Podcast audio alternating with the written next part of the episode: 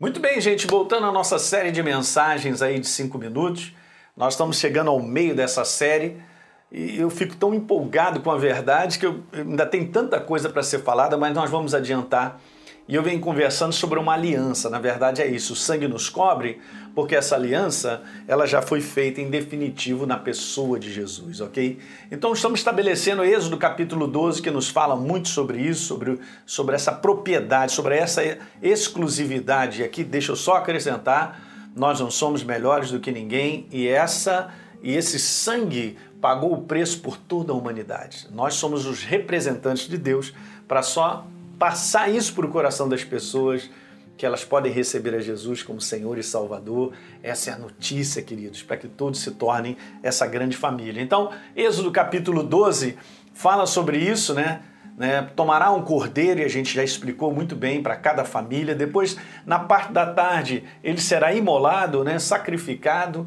E aí a gente vê que Jesus pede, Deus pede para que então pegue um pouco desse sangue e ponha na verga das portas e lá em cima, na superior, na viga superior, porque isso seria a marca, seria assim, ó, isso aqui me pertence, essa família, essa casa está protegida pelo meu sangue. E Deus então passaria como último julgamento na terra do Egito, sobre a casa daquele que não tivesse a marca do sangue. E ele executaria justamente esse juízo aí. E aí está escrito que Deus falou assim: não haverá praga destruidora entre vocês na casa marcada pelo meu sangue. Então, eu comecei no último vídeo falando sobre três motivos básicos e absolutos para a gente não temer qualquer ameaça. E hoje nós estamos vivendo essa ameaça de um vírus no mundo inteiro, queridos. Mas veja, deixa eu te falar uma coisa. O primeiro motivo foi esse, é que através do sangue de Jesus nós temos uma nova aliança estabelecida com os homens.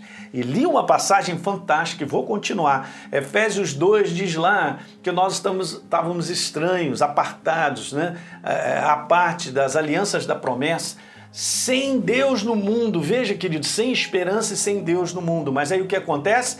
Em Cristo Jesus, nós que estávamos longe fomos aproximados pelo sangue do Cordeiro. Aleluia! Verso número 18 de Efésios diz então agora que nós temos acesso ao Pai em um só Espírito e que nós nos tornamos membros da família de Deus. Que coisa maravilhosa! Toma posse por fé. Agora, declarando especificamente, veja, Paulo continua em 1 Coríntios 6, 19, dizendo assim: Olha, será que vocês não sabem que o corpo de vocês é santuário do Espírito Santo? Olha só, corpo. Meu corpo, meu corpo físico, seu. Será que está em você o Espírito Santo e que vocês receberam de Deus e que vocês não pertencem a vocês mesmos? Veja o próximo verso. Porque vocês foram comprados por preço, e obviamente o sangue de Jesus comprou.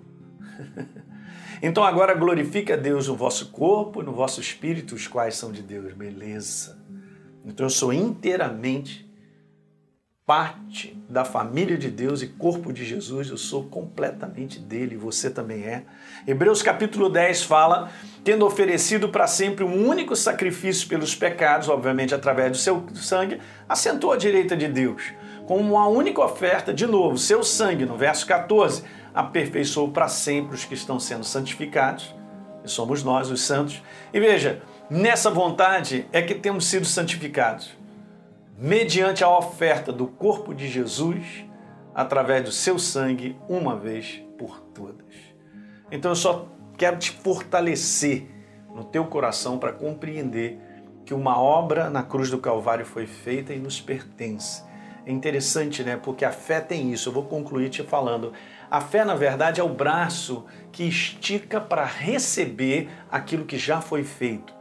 Não é algo que eu tomo é, porque simplesmente eu quero. Não, é algo que já foi estabelecido. Por isso que a fé tem que ter a base da vontade de Deus e o que ele já fez por nós.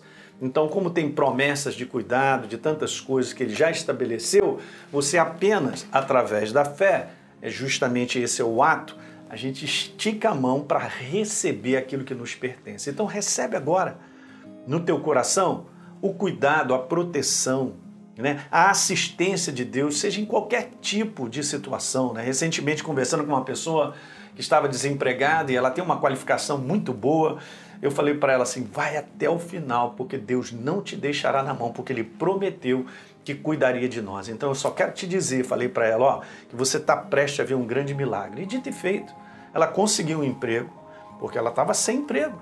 Então ela voltou a trabalhar e no meio desse processo de estar nesse emprego, uma outra porta gigante se abriu para que ela pudesse entrar com melhorias de salário, de condições muito maior do que a outra. Então veja, gente, é assim que Deus faz. Ele tem um milhão de maneiras de te abençoar e de honrar o compromisso que ele tem com a sua própria palavra em relação à aliança de cuidado, de proteção, como nos dias que nós estamos vivendo. Só declare isso todos os dias, que você é coberto pelo sangue de Jesus, a sua família, e viva a vida debaixo da inspiração de Deus, do Espírito Santo todo dia. E não permita, terminando mesmo, não permita ser dominado pelo medo, pelo pavor, pelo pânico. Legal? É isso aí. Dá um like no nosso programa, se inscreve aí no nosso canal se você não se inscreveu ainda. E por favor, né, compartilhe isso com outras pessoas, né? Dá aí, põe um comentário para nós, é muito importante, de onde também você está nos assistindo. E a gente se vê no próximo vídeo. Um grande abraço.